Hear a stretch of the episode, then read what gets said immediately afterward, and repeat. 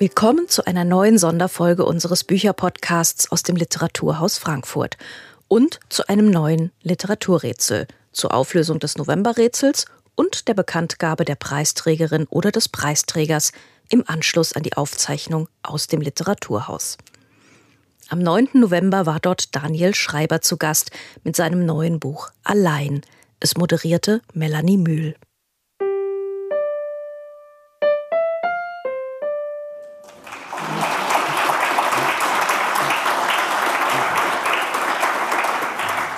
Herzlichen Dank für die einführenden Worte und ein herzliches Willkommen auch von mir. Ich freue mich sehr, diesen Abend moderieren zu dürfen. Herzlich äh, willkommen Daniel Schreiber. Daniel Schreiber, ähm, es wurde schon erwähnt, ist ein erfolgreicher Autor. Zuletzt erschienen sind von ihm die Essays Nüchtern und Zuhause und äh, allein ist ein sehr berührendes, bewegendes und auch ein tröstliches Buch und Herr Schreiber, ich habe in einem Interview gelesen, dass Sie eigentlich vorhatten, ein Buch über Freundschaft zu schreiben. Jetzt steht auf dem Titel aber nicht Freundschaft, sondern allein. Wie ist es denn dazu gekommen? Ja, ein Freund von mir macht immer Witze darüber. Dass, ähm, ich war mit ihm spazieren und dann äh, hat er mich gefragt, wie jetzt, ob ich einen Titel für mein Freundschaftsbuch gefunden hätte und dann meinte ich allein. Ähm, und Genau, und so ein bisschen war das so tatsächlich. Also ich habe ähm, vor ungefähr fünf Jahren angefangen, an dem Buch zu arbeiten. Und ich brauche immer sehr lange, um diese schmalen Bücher zu schreiben. Und, ähm, und ein Grund, warum ich so lange brauche, ist, ich recherchiere sehr viel und ich lese sehr viel. Und ich habe immer den Eindruck, äh, bevor ich zu irgendetwas wirklich was Gutes sagen kann, muss ich wissen, was andere Leute dazu geschrieben haben oder die ganzen vielen Leute vor uns äh, die sich auch schon über diese Themen Gedanken gemacht haben. Also mit, ich habe immer das Gefühl, man muss mit dieser Tradition Kontakt aufnehmen und nicht mit diesem Geschenk, was, was da gibt für uns. Und ähm, ja, und dann äh, habe ich bei der Recherche gemerkt, dass ähm, sich meine Fragestellung immer mehr verschob. Und dass die eigentliche Fragestellung, die ich hatte, die war, ob ich allein ohne eine romantische Beziehung ein, ein gutes, ein erfülltes Leben führen kann. Ähm, und da spielen Freundschaften natürlich eine ganz zentrale Rolle. Ja, das Leben. ist natürlich auch ein großes, großes Thema in Ihrem Buch. Da kommen wir ja. später auch noch, auch noch ja. darauf zu sprechen. Aber hat es etwas, also mussten Sie waren Sie ein bisschen traurig, dass Sie von diesem Freundschaftsgedanken Abschied nehmen, weil das eine hat ja dann auch sehr viel sozusagen mit den eigenen Abgründen und, und, und Befindlichkeiten, die ja auch nicht immer nur positiv sind, zu tun, wobei die Freundschaft, Sie sprechen es in dem Buch ja auch an, teilweise sehr idealisiert wird. Also man hätte sich in einen anderen Modus des Schreibens begeben können, wenn es um Freundschaft geht. So kommt es mir vor. Mhm. Ja, und ich glaube, ich wollte mich gerade in diesen anderen Modus nicht begeben oder ich hatte den Eindruck, ähm, das wäre nicht ehrlich gewesen. Und äh, gerade die Idealisierung, die Sie ansprechen, ich glaube, es ist sehr äh, schwer zu umgehen, weil ähm, alles Schreiben über Freundschaft von einer Art Lob der Freundschaft ausgeht. Ähm, und ähm, ja, und das, dieses Lob der Freundschaft ist immer, immer etwas überzuckert und und dem kann man sehr schlecht entkommen. Mhm. Und äh, ja, und ich interessanterweise, also ich empfinde das immer auch so, dass ich mir das gar nicht so aussuche, wie ich schreibe, sondern ähm, dass sich das so ergibt. Also das liegt an den Themen, die ich bearbeite, aber auch äh, wie ich mich äh, beim Schreiben fühle, wie mein Leben ähm, ja, sich gerade anfühlt. Ähm, und ja, und das ist, das ist, kein sehr bewusster Prozess für mich, sondern ähm, das ist ja eher was so un- oder vor- oder halbbewusstes. Ja. Und wie sich das anfühlt, das äh, Leben und das Schreiben, da hören wir jetzt mal rein und äh, freuen uns auf ein paar Seiten von Ihnen. Danke. Ja, das ähm, die erste Stelle, die ich mir für heute Abend ausgesucht habe. Ähm, geht gleich in Media Res. Es, ähm, und es geht um Einsamkeit. Etwas, was ja für viele von uns während der vergangenen anderthalb Jahre sehr bestimmend geworden ist, oder für mich ist es bestimmend geworden. Und ja, ich fange mal an. Die meisten Menschen, die auf Phasen der Einsamkeit zurückblicken, haben das Gefühl, in diesen Phasen nicht sie selbst gewesen zu sein. Für viele von uns stellte der amerikanische Psychologe Robert Weiss fest, ist unser einsames Selbst eine Aberration unseres eigentlichen Selbst. Wir sind angespannter, ruheloser und unfähiger zur Konzentration, als wir es uns je hätten vorstellen können. Phasen der Einsamkeit können Inkubatoren für Probleme sein, können zuvor nur latente Veranlagungen manifest machen oder zyklisch wiederkehrende psychische Dilemmata erneut zum Ausbruch bringen. Mir ging es ähnlich. Ich war nicht mehr ich selbst und sah mich immer mehr in jenem Licht, in das wir einsame Menschen für gewöhnlich stellen. Ich hatte das Gefühl, meine Situation selbst verursacht zu haben, gescheitert zu sein und all das irgendwie zu verdienen. Nach einer Weile merkte ich, dass es mir immer schwerer fiel, aus dem Haus zu gehen. Um Einkäufe zu erledigen oder auch nur ein wenig im Park zu spazieren, benötigte ich plötzlich lange Vorbereitungen. Häufig befand ich mich schon auf der Straße und stellte dann fest, dass ich noch einmal nach oben musste, weil ich mein Portemonnaie vergessen oder das Dachfenster im Korridor nicht geschlossen hatte. Irgendwann vermied ich es fast gänzlich, meine Wohnung zu verlassen.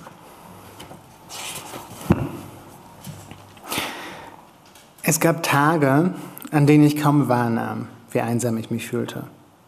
An anderen Tagen überwältigte mich das Gefühl, ich musste mir bewusst machen, dass es Sinn ergab, meinen täglichen Betätigungen nachzugehen. Immer wenn ich irgendwo las, wie viel Zeit die meisten Leute jetzt hatten, wie sie die Pandemie nutzten, um neu zu sich zu finden, das eigene Leben zu überdenken, um sportlicher zu werden oder neue Sprachen zu lernen, spürte ich einen gewissen Neid manchmal sogar eine unterschwellige Wut.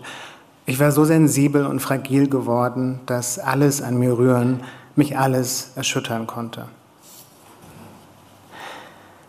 Einsamkeit trübt den Blick, schreibt der Hirnforscher Giovanni Frazzetto in seinem Buch Nier. Wenn sie anhalte, werde sie schnell zu einem trügerischen Filter, durch den wir uns selbst, andere und die Welt sehen. Sie mache uns verwundbarer für Ablehnung, erhöhe unsere Unsicherheit in sozialen Situationen und lasse uns auch dort Gefahren sehen, wo keine sind. Im Nachhinein kann ich erkennen, dass mein Blick getrübt war. Ich hatte das Gefühl, ungeheuer bedürftig zu sein und mit dieser Bedürftigkeit nur dafür zu sorgen, dass die Leute, mit denen ich Kontakt hatte, von mir zurückschreckten. Ich reagierte mit einer völlig überhöhten Empfindsamkeit auf andere Menschen. Wenn, wenn mir jemand eine nette Nachricht schrieb, konnte ich kaum an mich halten, nicht mit einer überbordenden Fülle von Herz- und Kuss-Emojis zu antworten. Wenn jemand eine Verabredung zum wenn jemand eine Verabredung zum Spaziergang absagte oder bei einem Gespräch unaufmerksam war, kränkte mich das auf fast absurde Weise, weil ich das Gefühl hatte, ich würde nicht gemocht werden.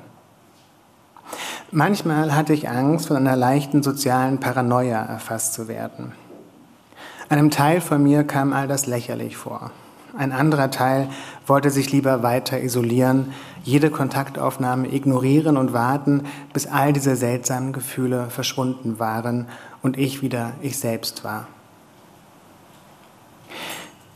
In dem letzten Aufsatz, den sie vor ihrem Tod schrieb, beschäftigte sich auch die Psychoanalytikerin Melanie Klein mit Einsamkeit. Sie definierte sie als eine Sehnsucht, eine Sehnsucht nach einem perfekten inneren Zustand, einem Zustand inneren Friedens, der durch das vollständige Verstehen anderer Menschen und das vollständige Verstandenwerden durch andere Menschen entsteht. Der springende Punkt für sie war dabei, dass dieser Zustand für niemanden von uns erreichbar ist. Wir alle sehnen uns danach, emotional und mental auf der Reise durch unser Leben begleitet zu werden, sehnen uns danach, gesehen, erkannt und verstanden zu werden. Doch andere Menschen seien dazu, so klein, nie in dem Maße fähig oder bereit, wie wir es uns wünschen. Auch wir selbst sind es nicht. Das ist eine zentrale Bedingung des Lebens. Klein führte das auf die Angstzustände zurück, die das Kleinkind bei der Ausbildung seines Verständnisses von der Welt und beim Erlernen der Sprache erfährt. Sprechen zu lernen sei eine zutiefst ambivalente Erfahrung. glaubte sie. Momente des Glücks und der Erleichterung gehen mit der Einsicht einher, dass die Sprache niemals in der Lage sein wird, jenes präverbale gegenseitige Verständnis, das zwischen Kleinkind und Fürsorgeperson einmal existiert hat, zu ersetzen. Die Sehnsucht nach einem Verständnis ohne Worte wird das Kind auch später, wenn es erwachsen ist, genauso wenig verlassen wie die Enttäuschung darüber, dass diese Sehnsucht unerfüllbar ist. Im Grunde lieferte Klein eine psychoanalytische Erklärung für den häufig unerträglichen Sinnverlust, der mit Einsamkeit einhergeht. Wir alle sind auf uns allein gestellt, in die Welt geworfen. Normalerweise beschützt uns unsere Psyche vor dem Einblick in diese unumgehbare existenzielle Einsamkeit. Normalerweise leben wir in der Fantasie, dass wir wirklich verstanden werden und andere Menschen auch wirklich verstehen. Der Schmerz der Einsamkeit liegt im Zusammenbruch dieser Fantasie begründet, im Scheitern der Fiktion, dass wir nicht allein auf dieser Welt sind, darin, dass wir in ihrem Scheitern gewahr werden, dass sie nichts anderes als eine Fiktion ist. Einsamkeit ist ein Gefühl, das jede und jeden von uns früher oder später einholen wird, egal wie viele Freundschaften wir pflegen, egal ob wir in einer Partnerschaft leben. Spätestens dann, wenn unser Leben große Umbrüche erfährt, wenn wir von Krankheiten heimgesucht werden, wenn Partnerschaften enden, wenn Menschen, die wir lieben, sterben oder eben während einer Pandemie. Vielleicht meinte das Ende der Normalität, von dem so viele Menschen sprachen und das so viele von uns empfanden, auch genau das, eine sich ausbreitende Sprachlosigkeit, ein Scheitern jener Fiktionen, auf denen unser Zusammenleben beruht hatte. Einen unaufhaltbar wirkenden Sinnverlust, der zunächst einmal, zumindest für eine gewisse Zeit, alles in Frage zu stellen schien. Vielen, vielen Dank für diesen Einblick. Die existenzielle Einsamkeit, von der Sie ähm, sprechen und schreiben, ist ja eine äh, Einsamkeit, die uns so tief trifft wie keine andere Form der Einsamkeit. Ist diese existenzielle Einsamkeit eine, die Sie zum ersten Mal während der Pandemie erfahren oder erlebt haben oder kannten Sie dieses Gefühl der absoluten Unbehaustheit? Hm. Ähm, das ist interessant, weil mich hat es noch nie jemand gefragt, also während der äh, vielen Interviews, die ich hatte letzten Wochen. Ähm, und ich merke gerade, dass ich ähm, nicht ehrlich sein möchte. Und, ähm, und es ist tatsächlich ein Gefühl, das ich kannte schon vorher. Und ich hatte ähm, ja, verschiedene Lebensphasen, in, ähm, in denen ich mich auch einsam gefühlt habe. Und ähm, ich habe zum Beispiel im, im letzten Buch in Zuhause äh, über meine Kindheit geschrieben, ähm, die ja, herausfordernd war. Und, ähm, und daher kannte ich dieses Gefühl tatsächlich, dieser existenziellen Einsamkeit. Und das Interessante war für mich, dass die Pandemie ähm, ja wie so ein Vergrößerungsglas für mich gewirkt hatte. Äh, und zwar für ein Vergrößerungsglas für all die Themen, die mich ohnehin umgetrieben haben und äh, über die ich ohnehin nachgedacht hatte. Und unter anderem diese Form der existenziellen Einsamkeit. Nun hat die Einsamkeit ja viele Menschen auf ganz unterschiedliche Art und Weise betroffen. Während der Pandemie in Deutschland leben circa 17,5 Millionen Menschen allein. Es werden immer mehr. Die Zahl steigt und steigt. Und trotzdem hat dieses, ja, dieses Modell des Alleinlebens ist so ein bisschen mit dem, Sie haben es ja angesprochen, mit dem Scheitern ähm, behaftet. Woran, woran liegt das? Und vielleicht hat die Pandemie daran ja auch was verändert. Oder wie ist da Ihre Erfahrung? Mhm. Ja, ich finde, das muss man mal gucken, ob die Pandemie daran was verändert hat, weil natürlich befinden wir uns noch in der Pandemie. Und, Stimmt, ja, manchmal ja, verdrängt man es kurz. Ja, oder? Genau. Und man ist mal so schnell dabei, so, so Zukunftsaussagen ja. zu machen. Und ich glaube, das ist so eine Form, auch so eine Form der Kontrolle, die man gerne hätte über diese Situation, die immer noch nicht kontrollierbar ist. Und ähm, ja, aber das ähm, Alleinleben, und das ist tatsächlich das, das Zentrum ähm, des Buches für mich, ähm, ähm, ist was anderes als Einsamkeit. Und, ähm, und gerade in den vergangenen Jahren haben wir viel über die Einsamkeitsepidemie gehört. Und äh, wenn man genauer hingeguckt hat, ist es immer eine Epidemie des Alleinlebens. Das heißt, äh, die, die Zahlen, die steigenden Zahlen der allein lebenden Menschen in Deutschland und auch in, in ganz Europa und äh, in Amerika ähm, werden als Indiz genommen, äh, dass Menschen auch einsamer sind. Und, äh, und es leben ungefähr 40 Prozent mehr Leute allein als noch zu Beginn der 90er Jahre in Deutschland. Also das ist wirklich eine, eine große Zahl. Und ähm, je länger ich mich mit dem Thema beschäftigt habe, desto deutlicher wurde mir, dass ähm, unsere Kultur eigentlich ähm, ja, dieses Lebensmodell nicht wirklich vorsieht.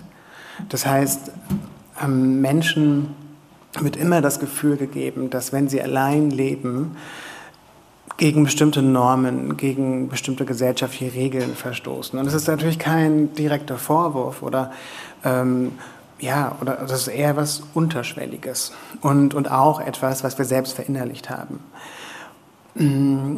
wenn man sich die Begriffe schon anguckt, allein lebend, geschieden. Ja, es klingt, klingt traurig und als, als hätte man es nicht so richtig hinbekommen vielleicht oder als wäre man nicht liebenswert genug, dass jemand mit einem zusammenlebt. Ja, genau.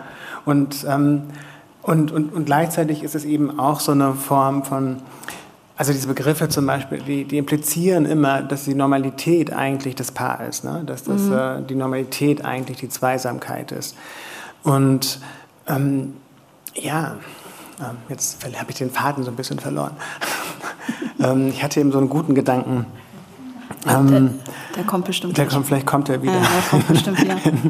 Und jedenfalls, aber äh, ich finde wirklich, also das wäre mein Bedürfnis, mit dem Buch klarzumachen, ähm, ja, es ist, äh, diese Menschen leben allein. Es ist grotesk, diesen Menschen vorzuwerfen, sie führen ein defizitäres Leben oder sind gescheitert. Äh, denn natürlich ähm, sind sie es nicht, natürlich. Ähm ja, das Alleinleben, das beschreiben Sie ja auch und deshalb ist es gar kein trauriges Buch, sondern es hat auch was sehr Tröstliches, finde ich, weil es ähm, natürlich, sobald man auf sich selbst auch zurückgeworfen wird, hat es ja auch unglaublich, ein unglaubliches Freiheitspotenzial. Mhm. Also man kann ja auch sehr viel äh, mit der Welt und sich und seinen Träumen anstellen. Das, das allein, wenn man allein lebt. Mhm. Ja. also, oder? ähm, nein, ich, also ich glaube, ich finde es find ambivalent tatsächlich, weil ich glaube, zum einen ist es diese, diese Freiheit ist etwas, was ähm, tatsächlich vor allem von äh, Menschen, die in Paaren oder in Familienkonstruktionen leben, an allein lebende Menschen herangetragen wird. Also es ist irgendwie so eine so ein teilweise so eine Projektion, dass allein lebende Menschen natürlich äh, eine viel größere Freiheit genießen, dass sie nicht diese Verpflichtungen haben, die man in Familien und in Paarbeziehungen hat, ähm, dass äh, es unter anderem auch sexuelle Freiheiten gibt. Und, ähm, und gleichzeitig aber finde ich eben auch, dass es ein, ähm, ein anderes Gefühl von, von Freiheit gibt, wenn man allein lebt. Aber dieses Gefühl der Freiheit ja, wird auch für einen großen Preis erkauft aber was mir immer so ein bisschen merkwürdig erscheint, ist, dass man das eine gegen das andere stellt. Ja, und sagt, auf der einen Seite hat man die Freiheit oder man hat die Paarbeziehung. Man kann ja auch das Gute in beiden Welten äh, irgendwie leben und, und das Schöne finden. Also ich weiß nicht, wie viele glückliche und wie viele unglückliche Paare heute Abend hier sitzen, aber ähm, es ist Wir ja, machen keine Umfragen. Keine nee, es muss auch niemand die Hand heben. Aber nur, nur ganz kurz, ich war einmal auf den Malediven für die Zeitung und hatte große Angst, da nur ja. verliebte Paare zu sehen ja. und sprach mit einer Frau, die im Bungalow nebenan wohnte und sagte, wow, sie wohnen da ganz alleine, sie Glückliche. Und ich dachte, okay, das ist auf der Honeymoon-Insel eine interessante Aussage. Sind nicht unsere Bilder auch von der Paarbeziehung oder von allein lebenden Menschen, die Sie sich von der Paarbeziehung machen, sehr idealisiert? Ähm, also ich habe selbst einige Beziehungen gehabt in meinem Leben und, ähm, und ich glaube, ich idealisiere das nicht. Und ähm, ich glaube eher, das Gegenteil ist der Fall. Also ich hätte, würde es gerne mehr idealisieren können, glaube ich. Und ähm, ja, ich Es ist, also ich habe immer so ein Problem damit und deswegen ist es auch ein Buch natürlich, was aus meiner Perspektive geschrieben ist, ähm, so allgemeine Aussagen über Menschen zu treffen, allgemein zu sagen, äh, so sind Paare und so denken alleinlebende Menschen. Und ähm, also ich finde es hilfreich, auf eine kulturelle und gesellschaftliche Ebene zu gehen und zu gucken, ähm, wo, also wie denkt man kollektiv darüber und ähm, ähm, wo kann man Spuren dieses Denkens finden. Aber ich, ähm, ja. Aber wo, wo, finden wir diese Spuren dieses Denkens, das wir ja sehr verinnerlicht haben, ja. ja? Und sich dann die Frage stellt, ist es der eigene Wunsch oder ist es auch ein Wunsch, der sozusagen gesellschaftlich an uns so stark herangetragen wird, dass wir gar nicht mehr unterscheiden können? Ja. Genau, das Interessante ist natürlich, irgendwann kann man es gar nicht mehr trennen. Ne? Irgendwann kann man nicht mehr sagen, das sind meine eigenen Vorstellungen und das sind die kulturellen Vorstellungen, die der Vorstellung der Kultur, in der ich lebe. Aber diese Spuren findet man überall. Also man muss nur in jeder Fernsehserie findet man sie, in, in jedem Film, in jedem Buch. Ähm, selbst in journalistischen Beiträgen ähm, findet man die. Und das sind oft Spuren, die, ähm, und die sind auch viel effektiver so, weil sie halt äh, mit so einer großen Selbstverständlichkeit vorgetragen werden, weil sie oft unterschwellig sind, ähm, weil sie, ähm, ja, weil, ähm, also man muss sie gar nicht deutlich aussprechen, um davon emotional ähm, beeinträchtigt zu werden. Nun ist ja die Zeit mit Anfang November, beginnt es so ein bisschen, äh, Weihnachtszeit kommt. Ähm, Valentinstag war, glaube ich, irgendwann, ist schon vorbei. Februar. ja, genau, kommt noch. Und ähm, also all diese äh, Zweisamkeit, Romantik, ähm, irgendwie nett zusammen Glühwein trinken, ist es für Sie persönlich eine, eine harte, eine schwierige Zeit? So habe ich es in Ihrem Buch jedenfalls gelesen. Ja, ich glaube, es geht vielen alleinlebenden Menschen so. Also ich finde diese, gerade die Vorweihnachtszeit eine gigantische Herausforderung. Und ähm, das ist persönlich für mich eine Sache, aber ich glaube eben auch, dass es äh, kulturell eine, oder dass es eine adäquate Reaktion ist auf die kulturelle Situation, in der wir uns befinden in dieser Zeit. Denn natürlich ist das gesamte Fest ähm, eine, eine Feier von, von, von Liebe, von, von Paarsein, äh, von klassischer Familienkonstruktion. Ähm, es ist ein, eine Feier von Wohlstand und es ist eine kollektive Inszenierung, bei der wir alle mitmachen. Auch wenn wir es nicht wollen, machen wir natürlich mit. Ähm, das ist eine kollektive Inszenierung, die für uns alle eine, ähm, ja, eine, eine, äh, eine emotionale Verbindung aufbaut, äh, von der wir affiziert sind, ähm, auch wenn wir es nicht wollen, auch wenn wir uns raushalten wollen und auch wenn wir de facto gar nicht mitmachen, äh, werden wir gefühlsmäßig davon beeinträchtigt. Und, ähm, und, ich glaube, man kann eben nicht, wenn man allein lebt, äh, das Gefühl haben, dass es, ja, das ist überhaupt kein Problem. Also das fängt schon bei der Frage an, wo feiere ich Weihnachten? Und das ist ähm, ähm ja, das ist, ist natürlich dann, dann auch eine, eine brutale Jahreszeit, weil man gar nicht ähm, weiß, wie, wie, wie man sich davon distanziert. Und das finde ich das Interessante. Haben Sie da aber, Sie haben ja auch stark ähm, recherchiert, ähm, psychologisch, soziologisch, auch literarisch. Haben Sie da Auswege gefunden, also wie Menschen, die allein leben, die sich vielleicht einsam fühlen, besser über diese Zeit hinwegkommen oder das Alleinleben anders betrachten können? Ähm, also jetzt spezifisch auf diese Zeit. Ähm, Nicht unbedingt, ja, aber so. Okay. Ähm, also man muss sagen, es ist kein Ratgeber dieses Buch, sondern das ist ein, ähm, ich will nicht sagen, dass Sie es impliziert haben. Ähm, aber das wird oft so äh, auch ähm, oftmals denken Menschen das und, äh, und ich glaube, einige Lesende erwarten das auch, wenn sie dieses Buch aufschlagen. Äh, ich glaube, weil sie selbst natürlich so eine grundsätzliche Frage für ihr Leben haben, ähm, in, ja, auf die sie eine Antwort suchen, unter anderem in Literatur. Ähm, ich, ja, ich, ich mag überhaupt keine Ratschläge geben diesbezüglich, aber ich glaube, dass es sehr wichtig ist und ähm, eine ja, eine gewisse innere Arbeit zu leisten. Und dass man, wenn man allein lebt, ähm, eine größere innere Arbeit leisten muss ähm, als Menschen, die in Paare leben. Unter anderem, weil es diese kulturellen Vorstellungen gibt, ähm, denen wir nicht ausweichen können und äh, die uns ein Defizit bescheinigen. Und, und ich glaube, diese innere Arbeit, und das ist auch ein, letztlich ein, ein Ziel des Buches, ähm, dass die Lesenden äh, beim Lesen auch ähm, eine gewisse innere Arbeit beginnen. Dann, also ich schreibe aus meinem Leben, aber es geht nicht wirklich um mich. Und ähm, ähm ich finde mein Leben nicht so interessant, dass da Leute darüber so viel erfahren sollten. Aber ähm, ich, ähm, ja, aber ich möchte mir Fragen stellen, die ich mir selbst nicht traue zu stellen und von der ich auch den, auch den Eindruck habe, die unsere Gesellschaft stellt sie nicht.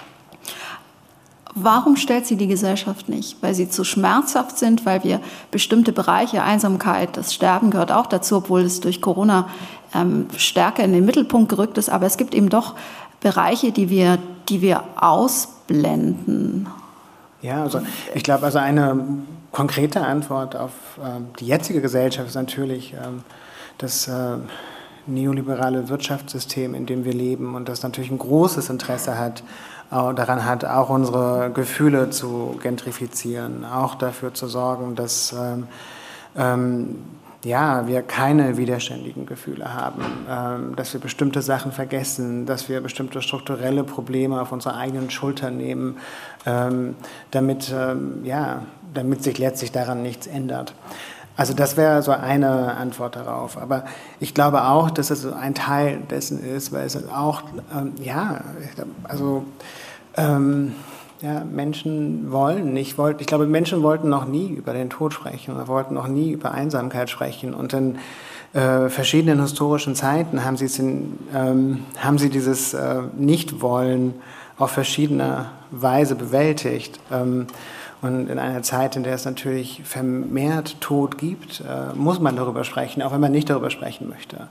Und ähm, und ich beschreibe in dem Buch unter anderem, was die Einsamkeit angeht, dass es natürlich eine große psychologische Hürde gibt, über, über Einsamkeit zu sprechen. Wir wollen ja, sie, hat, über Einsamkeit sie hat was, sprechen. das beschreiben Sie, finde ich ziemlich eindrucksvoll, ähm, dass die Einsamkeit oder das Gefühl der Einsamkeit, sobald der Gegenüber merkt, dass man, dass man dieses Einsamkeitsgefühl in sich trägt, sich abwendet fast und genau. Angst hat, er könnte sich anstecken. Ja.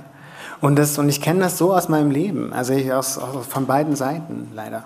Ähm, und, ähm, und ich glaube es, also nicht ich glaube, sondern ähm, Psychologinnen wie Frieda Fromm-Reichmann oder der erwähnte Robert Weiss glauben das und haben es relativ gut erforscht tatsächlich, dass wir Einsamkeitserfahrungen abspalten, dass wir sie verdrängen, ähm, dass sie so dramatisch für uns sind, ähm, dass sie so sehr gegen den Strich des Lebens gehen, dass wir eigentlich führen wollen und führen sollten, dass wir sie sofort vergessen wollen. Und, und was verdrängt ist, ist weg. Das heißt, ähm, man kann. Arbeitet aber weiter im schlimmsten Fall. Genau, ja.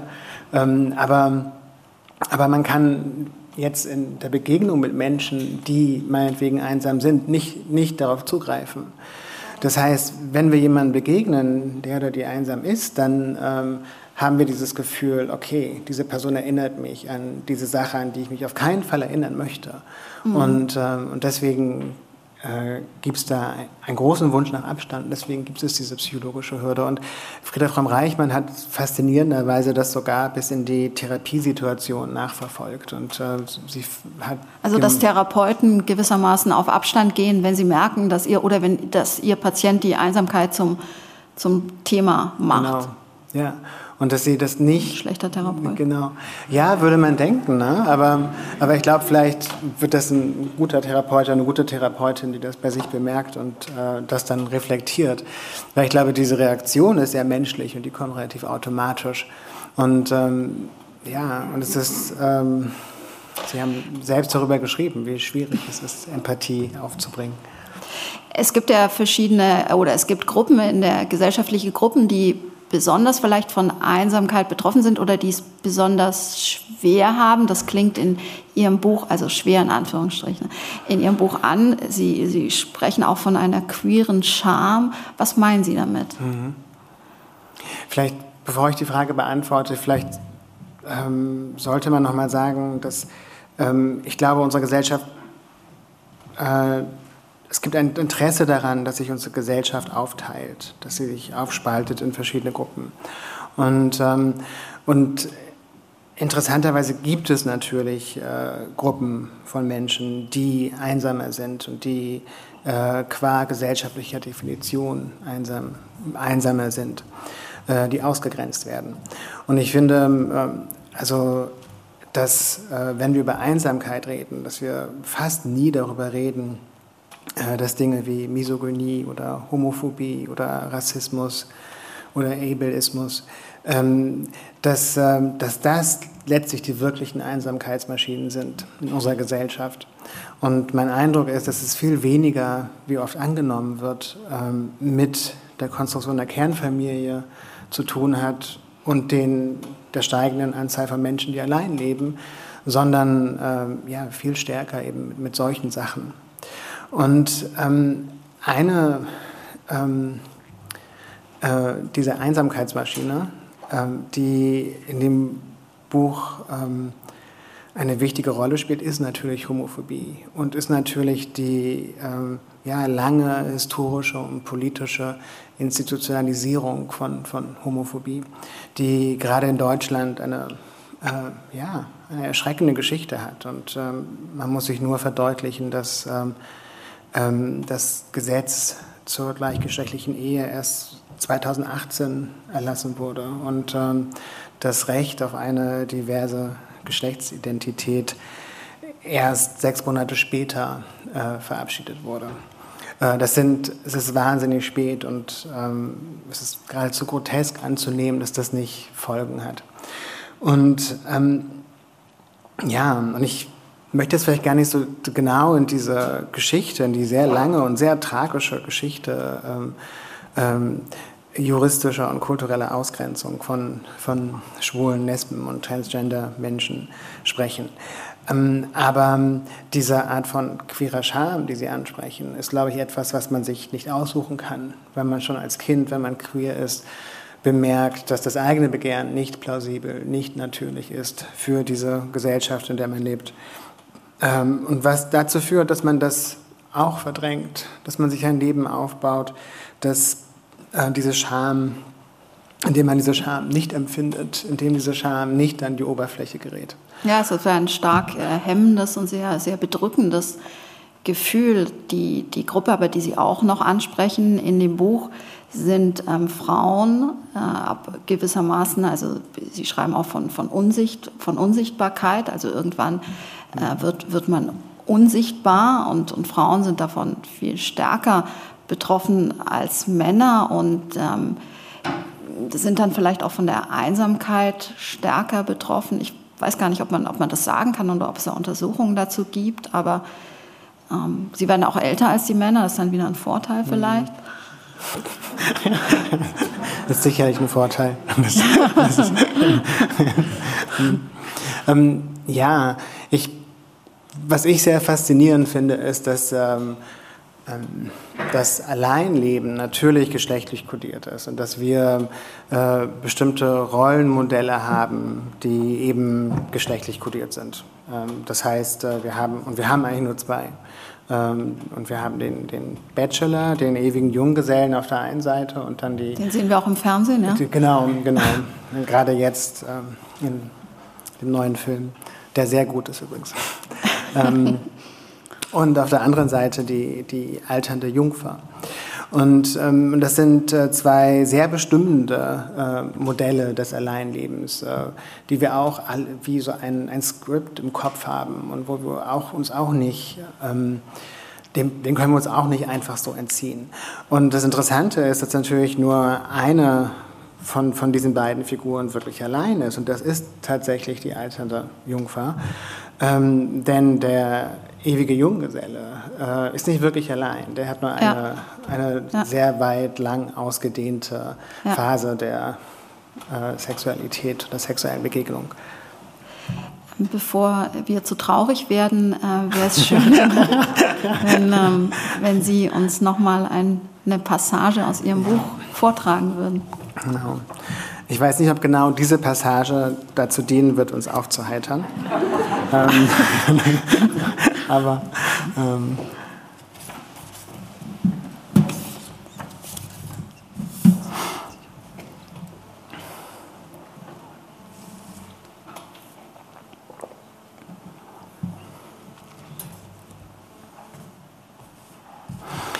Die Figur des Paares bestimmt nicht nur unsere Lebens-, sondern auch unsere Vorstellungswelt.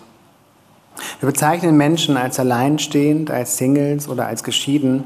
Die Folie dieser Bezeichnungen ist immer die als Normalfall vorausgesetzte Paar- und Familienstruktur.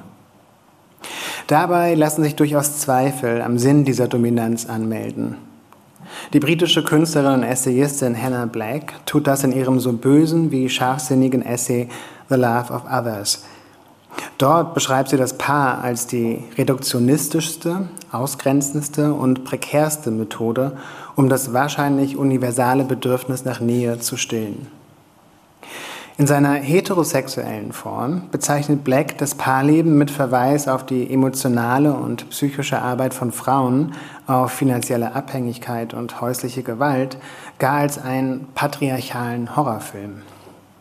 Queeren Paaren bescheinigt sie durch das Paarleben jene heteronormativen Strukturen von Gewalt, Dominanz und emotionaler Armseligkeit zu reproduzieren. Trotz allem sei das Modell des Paarlebens so dominant, dass es alle andere Lebensmodelle, etwa das Leben in Freundschaft, verdränge. Es sind vor allem die dunklen Tage, an denen es mir schwerfällt, Hannah Blakes frappierende Argumentationslogik nicht recht zu geben. Dunkle Tage, an denen mir auch ein Gespräch mit Hanja, einer Freundin, durch den Kopf geht, das in eine ähnliche Kerbe schlug. Wir standen in einem Museum in Soho, schauten uns eine Ausstellung queerer Fotografinnen und Fotografen aus den 70er und 80er Jahren an. Einer der von uns beiden am meisten verehrten Künstler, Peter Yuja, war darunter. Seine Schwarz-Weiß-Fotos queerer Außenseiter bewegten mich seit vielen Jahren. Am Tag zuvor hatte ich meinen Ex-Freund in unserer ehemaligen Wohnung in Park Slope besucht, wo er immer noch lebte. Er war inzwischen mit einem um einige Jahre jüngeren Mann verheiratet und hatte mit Hilfe einer Leihmutter ein Baby bekommen, eine sympathische, schwule Vorzeigefamilie. Von den ausgestellten Künstlerinnen und Künstlern hatte niemand ein glückliches, romantisches Leben geführt. Auch Yuja nicht. Die meisten von ihnen hatten zeitlebens mit großer Einsamkeit zu kämpfen und waren viel zu früh gestorben. Ich fragte Hanja, ob sie glaube, dass Freundschaft ein wirkliches Lebensmodell sein könne. Ein Modell, das ein fehlendes Leben als Paar ausgleichen oder ersetzen würde. Ich merkte, dass sie schon in der hoffnungsvollen Art, wie ich die Frage stellte, einer gewissen Fantasie erlag, einer Form projizierter Wunscherfüllung. Hanja schüttelte nur den Kopf. Am Ende sei man als Alleinstehender immer allein, sagte sie. Am Ende lebten alle, auch deine besten Freundinnen und Freunde, als Paar und hätten kaum noch Zeit für dich. Ich antwortete ihr, dass ich mich weigere, das zu glauben. Ich bin mir nicht sicher, was ich ihr heute erwidern würde. Doch wie sehr wollte ich mein Leben wirklich wieder mit jemandem teilen? Liebesbeziehungen können sich wie ein sicherer Hafen anfühlen, mittelmäßig und schön. Sie können aber auch außer Kontrolle geraten, von Entgrenzung bestimmt sein. Und auch das ist auf seine Weise schön. Ich kannte beides und beides fühlte sich an manchen Tagen wie ein Leben an, das besser war als jenes, das ich führte. Dennoch habe ich irgendwann aufgehört, mich wirklich nach einer Liebesbeziehung zu sehnen. Vielleicht, weil es zu schmerzhaft wurde, vielleicht, weil eine Art nachhaltiger Hoffnungslosigkeit einsetzte. Eine Hoffnungslosigkeit, die sich als Realismus tarnte, als ein vernünftiger Blick auf die Welt und den eigenen Platz darin. Natürlich gab es trotzdem Tage, an denen mich meine Sehnsucht und mein Begehren einholten, und es war auch nicht so, dass mein Leben der vergangenen Jahre völlig frei von körperlicher Nähe gewesen war. In unregelmäßigen Abständen ging ich auf Dates, traf Männer und auf einen Café oder für einen Besuch in einem Museum. Manchmal hatte ich das Gefühl, dass sie eine Note mir erkannten, der, die ich so sehr von mir versteckt hielt, dass es mich schockierte, sie in ihren Gesichtern gespiegelt zu sehen. Manchmal schlief ich aber auch mit ihnen, doch selbst wenn wir das wiederholten, stellte sich nie ein Gefühl von Intimität ein und ich hatte den Eindruck, dass das an mir lag, dass ich mir etwas versagte. Während der Pandemie fanden solche Begegnungen selbstverständlich nicht statt und eigentlich war ich froh darüber. Es wäre es wäre zu schwierig gewesen, gegen den inneren Glauben anzugehen, der jede dieser Begegnungen grundierte und den ich in jener Zeit wieder besonders stark empfand. Ein Glaube, der viele Jahre Psychoanalyse, Therapie und Selbsthilfegruppen-Meetings überlebt hatte, der sich zwar verändert, ausdifferenziert und gelegentliche Unterbrechungen erfahren hatte, aber nie ganz verschwunden war. Der Glaube, dass ich nicht wirklich geliebt werden könne, nicht im eigentlichen Sinne liebenswert sei, dass ich und mein Körper nicht als Adresse für Begehren, als Projektionsfläche für sexuelle Fantasien taugten und dass das Leben mit mir ohnehin zu herausfordernd sei, dass meine psychischen Probleme zu schwer wögen, um sie ungefiltert regelmäßig jemand anderem zuzumuten. Natürlich wusste ich, dass dieser Glaube weitgehend irrational war, hatte über seine Ursachen nachgedacht, hatte gelernt, ihn, wo es ging, zu umgehen, ihn zu konfrontieren, mit ihm zu leben. Doch das änderte nichts daran, dass er immer wiederkehrte und zur basalen Grammatik meines Selbstverständnisses gehörte. Diesen Glauben mit mir herumzutragen, bedeutete zwangsläufig, mir das, wonach ich mich sehnte, zu verwehren. Wie soll man solche tiefliegenden Annahmen über sich selbst verändern, die sich wie unumstößliche Wahrheiten anfühlen. Es ist einfacher, die Sehnsucht abzustellen, wenigstens für eine Zeit. Das Konzept des uneindeutigen Verlusts geht auf die Psychologin Pauline Bost zurück und beschreibt einen Verlust, bei dem unklar bleibt, was genau man verloren hat. Einige der bekanntesten und am besten erforschten Beispiele sind die Trauer um Menschen mit Demenz, deren Persönlichkeit immer mehr verschwindet, oder die Trauer um Vermisste, von denen man annehmen muss, dass sie tot seien. Uneindeutige Verluste zeichnen sich durch einen Mangel an Informationen, durch ein Paradox von Anwesenheit und Abwesenheit, ein sowohl als auch aus, durch eine Ambivalenz, die dafür sorgt, dass der Trauerprozess ins Stocken gerät oder gänzlich ausbleibt. Wege zu finden, mit der neuen Situation zurechtzukommen, grundlegende Entscheidungen für ein neues Leben zu treffen, weiterzumachen und neu anzufangen, all das wird durch diese Ambivalenz erschwert.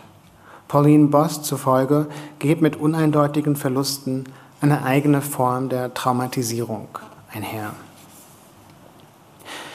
In mancher Hinsicht lässt sich, wenn man allein lebt, das ganze Leben als ein uneindeutiger Verlust im Sinne von Pauline Boss beschreiben. Man trauert um einen Partner, den man nicht mehr oder noch nicht hat. Man schwankt zwischen Zuversicht, Traurigkeit und Verdrängung und versucht sich als Notlösung von der Idee der Zweisamkeit zu verabschieden. Man legt sein Leben immer mal wieder auf Eis, wenn man nicht mehr weiter weiß, wenn man den nächsten Schritt nicht gehen möchte, der das Alleinsein weiter zementieren würde. Je älter man wird, desto größer wird das Konglomerat dieser uneindeutigen Verluste. Sie zeigen sich in den erstaunlichsten Momenten. Meistens geht man auf eingeübte Weise mit ihnen um, bemüht sich um Reflexion und Zuversicht, konzentriert sich auf die Aspekte des Alltags, die gut funktionieren, auf die Dinge, über die man sich freuen kann. Dann geht man eines Tages in der Hasenheide spazieren, die Sonne hat schon lange nicht mehr geschienen, die Nachrichtenlage ist abermals von unüberschaubaren Schrecken geprägt und da ist plötzlich ein Vater, der seiner kleinen zweijährigen Tochter das Fußballspielen beibringt, die das mit einer überraschenden Fertigkeit lernt und den Ball unter Aufbringung größter Konzentration mit einem Beinchen nach vorne stößt, hinterherläuft und ihn dann mit dem anderen Beinchen erneut nach vorne buxiert. Und wenn man nicht aufpasst, kommen einem die Tränen, draußen, mitten im Park, weil man einmal selbst gern ein solcher Vater gewesen wäre, weil man einmal geglaubt hatte, dass man es werden würde. Das Schwierigste an den uneindeutigen Verlusten des Lebens allein ist nicht die Trauer um die fehlende Beziehung. Das Schwierigste ist der Abschied von all den Fantasien, die man für sein Leben hatte, den vielen selbstverständlichen Vorstellungen. Man betrauert ein Lebensmodell, das einem nicht nur überall vorgelebt wird, sondern das man auch selbst verinnerlicht hat. Man muss sich von der Idee lösen lernen, dass man eine Familie gründet, Kinder bekommt und sie heranwachsen sieht, dass man irgendwann auf ein gemeinsames Leben zurückschauen und sagen kann, schau mal, so schlecht war das alles nicht. Vielen Dank. Abschied.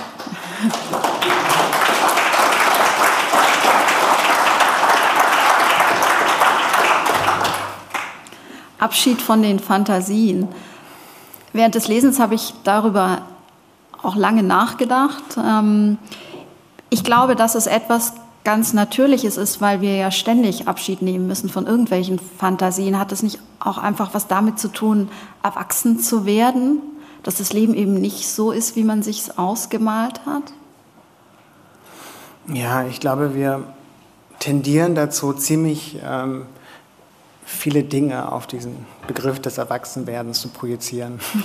ähm, ähm, ja, äh, natürlich ist es so, dass der Abschied von bestimmten Fantasien zum Leben gehört und äh, dass, es dass dieser Abschied unausweichlich ist. Aber äh, ja, dennoch finde ich wichtig, dass man darüber nachdenkt und darüber spricht. Denn meiner Erfahrung nach ist es für viele Menschen das Allerschwerste, ähm, ja, gerade von diesen Träumen sich zu verabschieden, von denen man automatisch dachte, sie erfüllen sich ja unbedingt. Ähm, ja, zumal wenn man es im, im, Bekanntenkreis beobachtet, ja, wie, wie Menschen immer einen Schritt weitergehen, zusammenziehen, heiraten, Kinder bekommen und man selbst gewissermaßen in, dann in der Endlosschleife vielleicht des Alleinseins oder Alleinlebens feststeckt und unweigerlich die Frage stellt, was stimmt da nicht? Ja. Aber vielleicht stimmt ja eben auch alles. Ja, aber um dahin zu kommen, muss man eben diese gewisse innere Arbeit leisten. Und man muss, glaube ich, ähm, auch ähm, sich auseinandersetzen mit diesen Träumen, die man hat, mit diesen verinnerlichten Träumen. Ähm, und, und, die meisten von uns haben das. Also wir bekommen das ja schon als Kind natürlich vorgelebt. Äh, wir sehen das in unserem Freundes- und Bekanntenkreis. Ähm, es wird einem überall vorgelebt. Und ähm, ähm, und daran ist ja auch was sehr Gutes und was sehr Schönes. Und für sehr viele Menschen ist das Paarleben sehr erfüllend und ähm, wirklich das Richtige.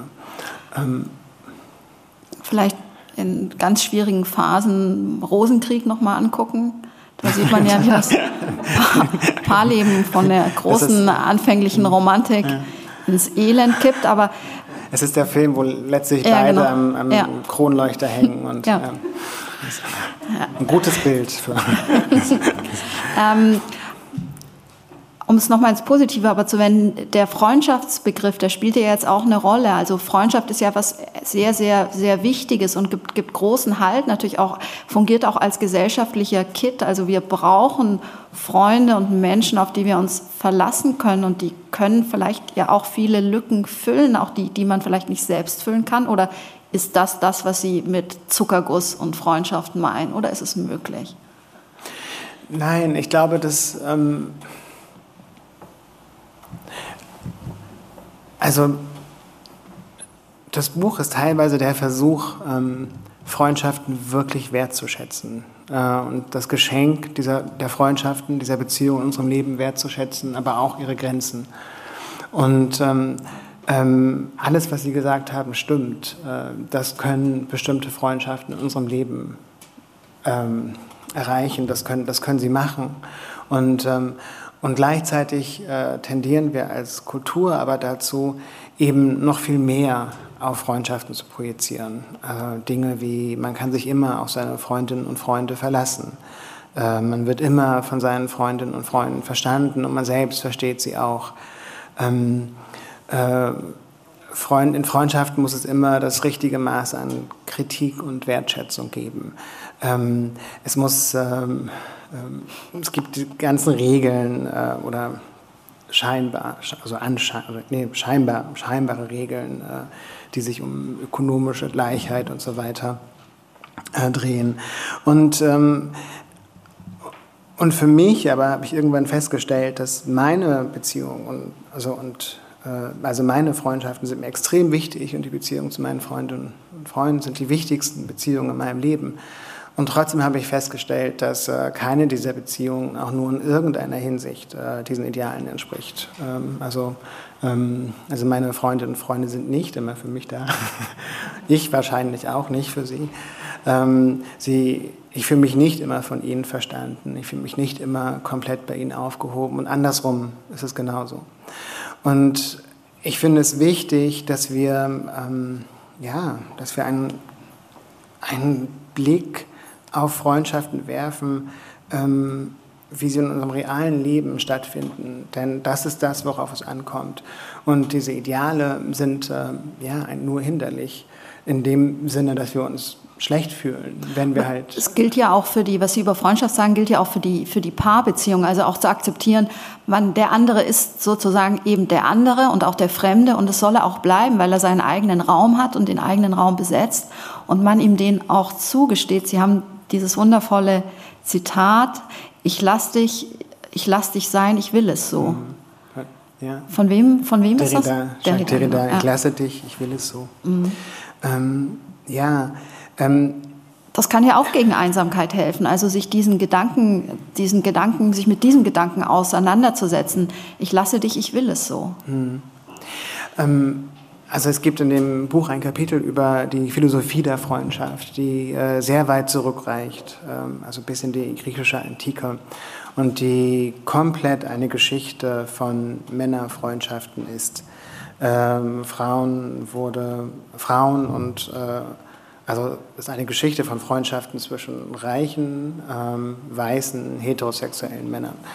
Ähm, alle anderen Leute, ähm, andere, allen anderen Menschen wurde die Fähigkeit, Freundschaften zu führen, ab, abgesprochen, ähm, bis ins 20. Jahrhundert hinein. Ähm, das ist natürlich großer Unsinn, ähm, auch, auch historisch. Es gibt sehr viele Beispiele von, von Freund, Frauenfreundschaften. Ähm, es gibt sehr viele historische Beispiele von Freundschaften zwischen den Geschlechtern. Aber das Faszinierende ist, dass diese Freundschaftsphilosophie ähm, bis heute unser Verstehen von Freundschaft bestimmt, weil nämlich ähm, das meist, das, das, was Menschen am meisten mit Freundschaft verbinden, ist eine Gleichheit, ist ein, ein Gleichklang. Menschen sagen oft über ihre Freundinnen und Freunde, dass sie eben ganz genauso denken wie sie selbst, ähm, dass sie ähnliche Gefühle haben, ähm, dass sie sich äh, so gut verstehen, dass sie über die Welt ähnlich denken. Und ähm, genau, und das ist eben sehr deutlich auf diese lange Geschichte ähm, von Freundschaft als eine Beziehung zwischen alter Egos ähm, ähm, zurück, rückzuvollziehen. Und deswegen ist es mir so wichtig gewesen in dem Buch, ähm, das, ähm, da was anderes reinzubringen, was ich glaube eben im realen Leben wirklich stattfindet. Und zwar, dass wir im Rahmen der Freundschaft wirklich Begegnungen haben, dass wir wirklich andere Menschen kennenlernen, die wir, die wir eben nicht nachvollziehen können, die wir ja. eben nicht ähm, der Fremde eben. Genau. Ja, oder und ihn auch fremd sein lassen, also in einem positiven ja, Sinne. Ja. Wie, wie war das bei Ihnen? Also während Corona hat man natürlich Geschichten, die man immer wieder gehört hat, Freundschaften oder auch selber erlebt hat, Freundschaften, die, die enger geworden sind, Freunde, die man vielleicht irgendwie ein bisschen aus den Augen verloren hat, ähm, Familien, die sich zurückgezogen haben. Wie, wie haben Sie das erlebt? Hat, hat diese Phase Ihre Freundschaften gestärkt oder geschwächt? Ähm, also für mich hat sie Freundschaften wirklich geschwächt, ähm, weil ähm, selbst meine engsten Freundinnen und Freunde natürlich sehr viel mehr mit ihrem Leben beschäftigt waren und sich sehr viel mehr auf ihr Leben konzentrieren mussten. Und ich glaube, das ging, ging vielen Menschen so. Also wir alle haben diese enormen Herausforderungen dieser Zeit bewältigen müssen. Ähm, und damit geht automatisch einher, dass man sich, dass man den Blick einschränkt, dass man sich auf sein Leben und das seiner Familie konzentriert. Und ähm, ich hatte den Eindruck, äh, auch weil ich mich, wie, wie schon beschrieben, äh, so einsam fühlte, dass ich ähm, ja, dass es sich schwer mit äh, meinen Freundinnen und Freunden sprechen konnte, mit, mit fast allen. Äh, und natürlich war es so, dass es gab, natürlich, es gab auch sehr schöne Gespräche und sehr schöne Momente. Und natürlich ähm, haben sich auch äh, Freundinnen und Freunde aus London oder New York gemeldet und, äh, und da und mir erzählt, wie es denen ging. Und äh, da gab es natürlich einen, einen Austausch und da gab es auch einen gewissen Raum für plötzlich, aber diese wirklich engen Beziehungen ähm, auch diese Beziehungen, in denen ich praktisch in, ja, in Familienkonstruktionen eingebunden war, äh, die haben wirklich einen, einen Bruch erfahren. Und ich beschreibe im Buch auch, ähm, äh, wie ich mit dieser Realisierung umgehe und ähm, ähm, wie schwer es mir fiel, wirklich äh, ja, von diesem Gefühl der Verletztheit, äh, ähm, dieser, ja, auch einer gewissen Vorwurfshaltung zurückzutreten und ähm, das, was passiert ist, in einem anderen Licht zu sehen. Und es ist ja sozusagen, wie Sie vorhin gesagt haben, wir sind ja auch noch in der Pandemie. Aber ich glaube, vielleicht kann man eben aus diesen Freundschaftserfahrungen äh, am Ende doch etwas gewinnen. Also äh, es gibt ja auch immer Zeiten, in denen man sich näher ist und dann ist man einander wieder ferne und dann rückt man wieder näher und arbeitet vielleicht auch die vergangene Zeit auf. Dafür steht ja auch so ein bisschen das Bild des Gartens, der Ihnen sehr mhm. wichtig ist. Mhm. Und, und, und Sie sind ja auch jemand, der, der sehr gerne äh, gärtnert und mhm. jätet und düngt und so und den Dingen beim Wachsen zusieht. Also ist das etwas, ähm, was Sie sich auch wünschen dann für die Zukunft? Also auch der gelassenere Blick vielleicht, wie sich so der Garten entwickelt? Ja, und ich glaube, dass es äh, letztlich im, im Nachklang dieser sozialen Lockdown-Maßnahmen für mich eine der, der großen Geschenke dieser Zeit, ähm, dass ich da tatsächlich ähm, äh, einen gelasseneren Blick, einen anderen Blick auf diese Beziehung in meinem Leben werfen konnte. Und, äh, und es kann und, äh, und auch vielleicht bestimmte Erwartungshaltungen überdenke, ähm, bestimmte Idealisierungen, die es in meinem Kopf gibt, äh, bestimmte Konstrukte, äh, die einen gewissen Sinn erfüllt haben in meinem Leben. Und ähm, ja, ich glaube, äh, dass das, das glaube ich, kommt in dem Buch und, äh, ähm, sehr deutlich heraus, dass das äh, etwas ist, was wir irgendwann natürlich mit unseren Freundschaften machen müssen, äh, damit sie wirkliche Freundschaften bleiben, damit wir wirkliche Gespräche haben können, damit wir wirkliche Begegnungen in diesen Freundschaften haben können.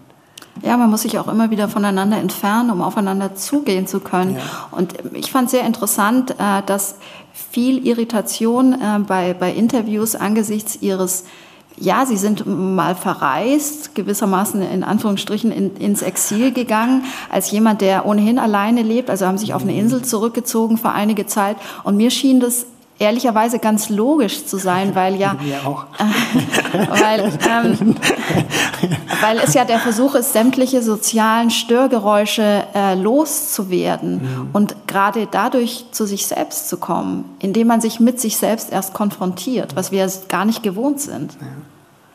Ja, ja man, muss, man muss dazu sagen, also ich, ähm, ich habe eine, ähm, ähm, das war eine Entscheidung, die mir gar nicht einfach gefallen ist und die ähm, ähm, natürlich daraus geboren wurde, dass ich das Gefühl hatte, ich äh, werde in Berlin depressiv äh, und ich kenne den Anfang von depressiven Phasen in meinem Leben und ich kenne es sehr gut, äh, ähm, ähm, wenn sie den Punkt erreichen, wo es kippt, äh, wo man ihnen nicht mehr begegnen kann. Den Punkt, äh, ja, hinter dem es praktisch kein Zurück mehr gibt. Und ähm, ich wollte diesen Punkt vermeiden. Und interessanterweise war dieses voran, diese vorangegangenen Monate, das fast, dieses, ja, war fast ein Jahr dieser, ähm, ähm, dieses forcierten Alleinseins, ähm, das häufig mit Phasen der Einsamkeit einherging, ähm, hat mich praktisch darauf vorbereitet, genau das tun zu können. Also ich hatte keine Angst, äh, einen Monat oder letztlich zwei, zweieinhalb Monate auf eine Insel zu fahren und ähm, ähm, dort allein zu sein. Und, und ich glaube, dass, ähm, wie Sie meinen, mit die, wenn man diese sozialen Störgeräusche abstellt, dass dann tatsächlich wieder ein Raum entstehen kann, ein, ein, äh, den man für sich gestalten kann. Also ich habe äh, tatsächlich ähm, angefangen, jeden Tag Yoga zu machen. Ich habe jeden Tag ein bisschen Spanisch gelernt. Ich habe ähm, also all das, was ich äh, vor einer eine Pandemie vorher schrecklich fand an den Menschen, habe ich dann, dann gemacht. ähm, und ähm, ich habe irgendwann angefangen im Herbst zwei, 2020 äh, wirklich jeden Tag sehr lange und ausgiebig zu gehen, ungefähr zehn Kilometer. Das war so das Ziel, was ich mir gesetzt hatte. Täglich, was ich immer täglich? noch mache. Genau, ja. Und äh, man kann das ja mit dem iPhone so gut mhm. äh, aufnehmen. genau. Ich weiß, das ist ganz schön viel. Also. Ja.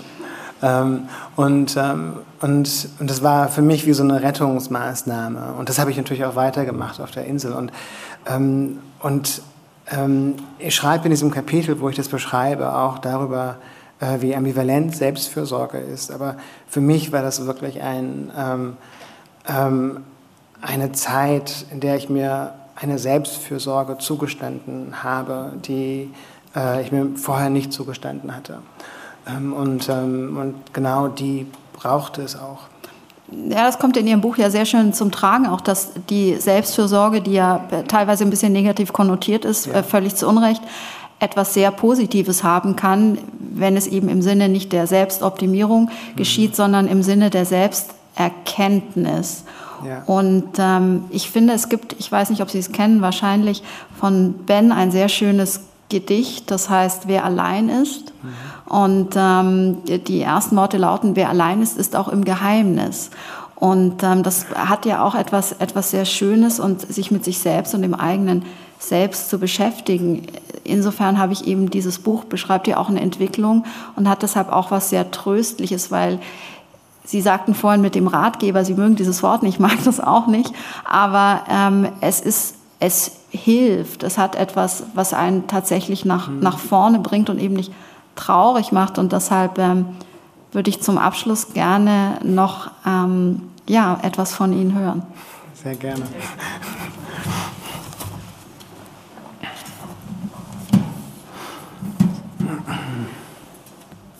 ähm, Genau, ich lese jetzt eine Stelle aus dem letzten Kapitel vor des Buches und man muss aber davor sagen, dass das äh, Buch in einem Garten anfängt. Ähm, und zwar ein Garten, den Garten einer Freundin, den ich äh, helfe mit anzulegen. Und dass ich Garten Gärten wirklich liebe. Ähm, Mein Lieblingsgarten, der Garten, der mich am meisten berührt, stammt übrigens nicht von Piet Udolf, den ich so verehre. Er strahlt auch nicht die klassische Schönheit der Gärten von Jean-Baptiste de la Cantenie, Karl Förster oder Vita Sackville West aus.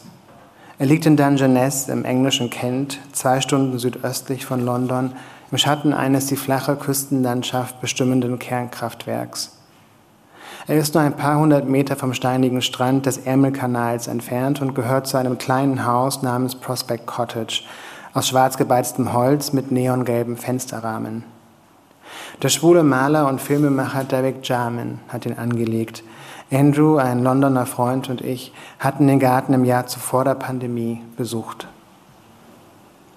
Jarman war 1986 bei Recherchen für einen Film zufällig auf Prospect Cottage gestoßen. Er hatte schon HIV, jene Krankheit, an deren Folgen er knapp acht Jahre später sterben sollte. Die Bedingungen für das Gärtnern in Dungeness waren mehr als schwer. Die Landschaft war karg, die steinigen Böden waren zu trocken und zu nährstoffarm für die meisten Gartenpflanzen. Salzige Ostwinde und starke Sonnenstrahlen sorgten dafür, dass ihre Blätter verbrannten.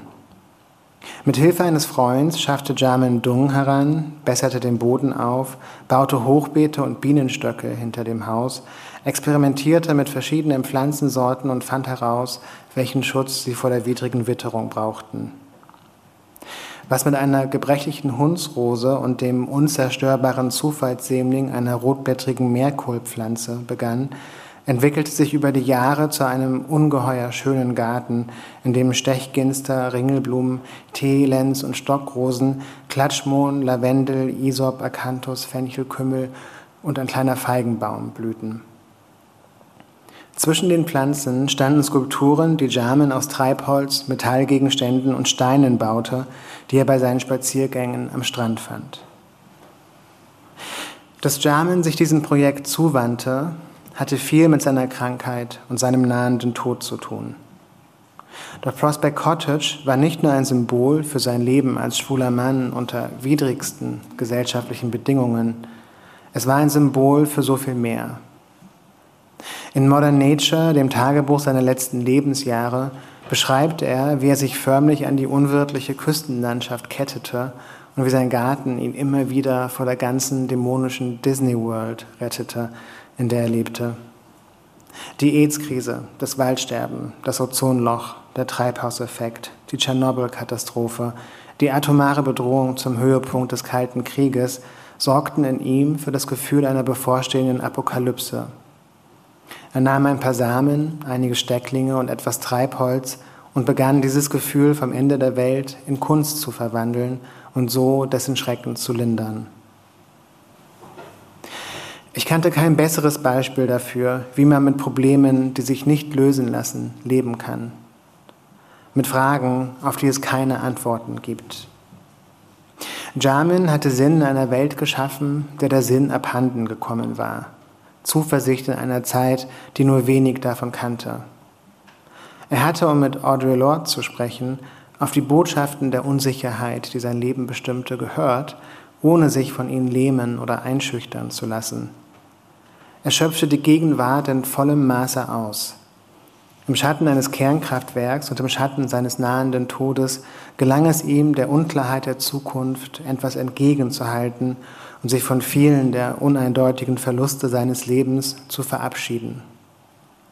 Ich fragte mich, ob ich unter anderen Vorzeichen und in einem anderen Maßstab nicht etwas Ähnliches versuchen sollte. Herzlichen Dank.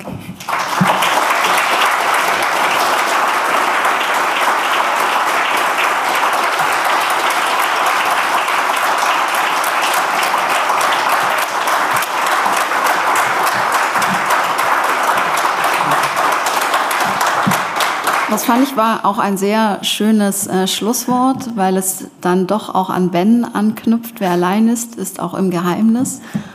Es endet mit Zuversicht. Vielen Dank, schön, dass Sie da waren. Schön auch, dass Sie da waren und so lange ausgehalten haben unter den Masken. Wir mussten ja keine tragen und kommen Sie gut nach Hause.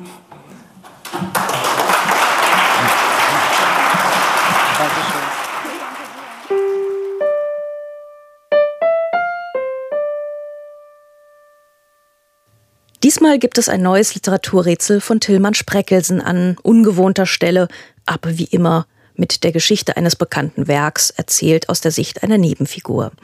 Wir lesen Ihnen das gleich vor, liebe Hörerinnen, liebe Hörer, und wenn Sie dann zu wissen glauben, wie Figur und Werk heißen, dann machen Sie doch gerne mit. In der Novemberfolge war es Grete, früher auch Gudrun oder im französischen Original Grauben. Auch diese Lösungen haben wir erhalten aus der Reise zum Mittelpunkt der Erde von Jules Verne. Unter den richtigen Einsendungen haben wir diesmal ein Exemplar verlost der Ausgabe von zwei Romanen Georg Hermanns. Die Nacht des Dr. Herzfeld und Schnee heißen sie, wie immer, aus der anderen Bibliothek. Und auch diesmal tausend Dank an den Verlag. Und auch allen Teilnehmerinnen und Teilnehmern unseren besten Dank. Gewonnen hat Christoph L. aus Hannover. Wir gratulieren nach Hannover. Machen Sie diesmal mit. Um welches Werk und um welche Figur soll es im Literaturrätsel vom Dezember 2021 gehen? Unsere Kinder fragen mich manchmal, wie das alles gekommen ist mit ihm und mir. Und meine Eltern wollen wissen, ob ich nicht schon vor der großen Enthüllung die Wahrheit über meinen Mann geahnt hätte. Stattlich sah er schon aus mit seinem Radmantel und der Pelzmütze, und dann kam er noch in einer vornehmen Kutsche, er speiste im Gasthaus und wurde zu meinem Vater, dem Amtsrat, eingeladen, irgendjemand verbreitete über ihn, er sei ein polnischer Fürst und dergleichen mehr. Hab ich, hab ich mich deshalb in ihn verliebt? Ach was. Ich habe ihn einfach angesehen, wie er da stand, schön und blass und besorgt, Und als herauskam, dass er kein Fürst und kein Pole war, sondern ein einfacher Handwerker, und als alle sich von ihm abwandten, die ihn zuvor hofiert hatten, da war ich entsetzt. Ich habe ihn gesucht und ihm seine Geschichte abverlangt, und dann habe ich gejubelt, ganz heimlich, weil ich wusste, dass er bei mir bleiben würde. Wo sollte er sonst auch hin? Haben Sie eine Ahnung, wer da spricht und aus welchem Buch er oder sie erzählt? Dann schicken Sie uns Ihre Lösung bitte bis zum 6. Januar 2022. Das ist wichtig, das Jahr, an unsere E-Mail-Adresse bücher-podcast.faz.de, Bücher mit UE. Auf unserer Website www.faznet slash Bücher-Podcast finden Sie auch die Teilnahmebedingungen. Der Rechtsweg, so viel vorab, ist ausgeschlossen. Unter den richtigen Einsendungen verlosen wir diesmal gleich zwei Bücher mit Märchen und Sagen des unbekannten Grimm-Bruders, die Heiner Böhnke und Hans Sakowitz unter dem Titel Der fremde Ferdinand und Riese Raboll in der anderen Bibliothek herausgegeben haben. Die Auflösung aus dem Dezember, die Bekanntgabe der Preisträgerin oder des Preisträgers und ein neues Rätsel werden Sie, wenn alles klappt, in der Folge vom 23. Januar hören. Für heute sagen wir jedenfalls vielen Dank fürs Zuhören und bis bald.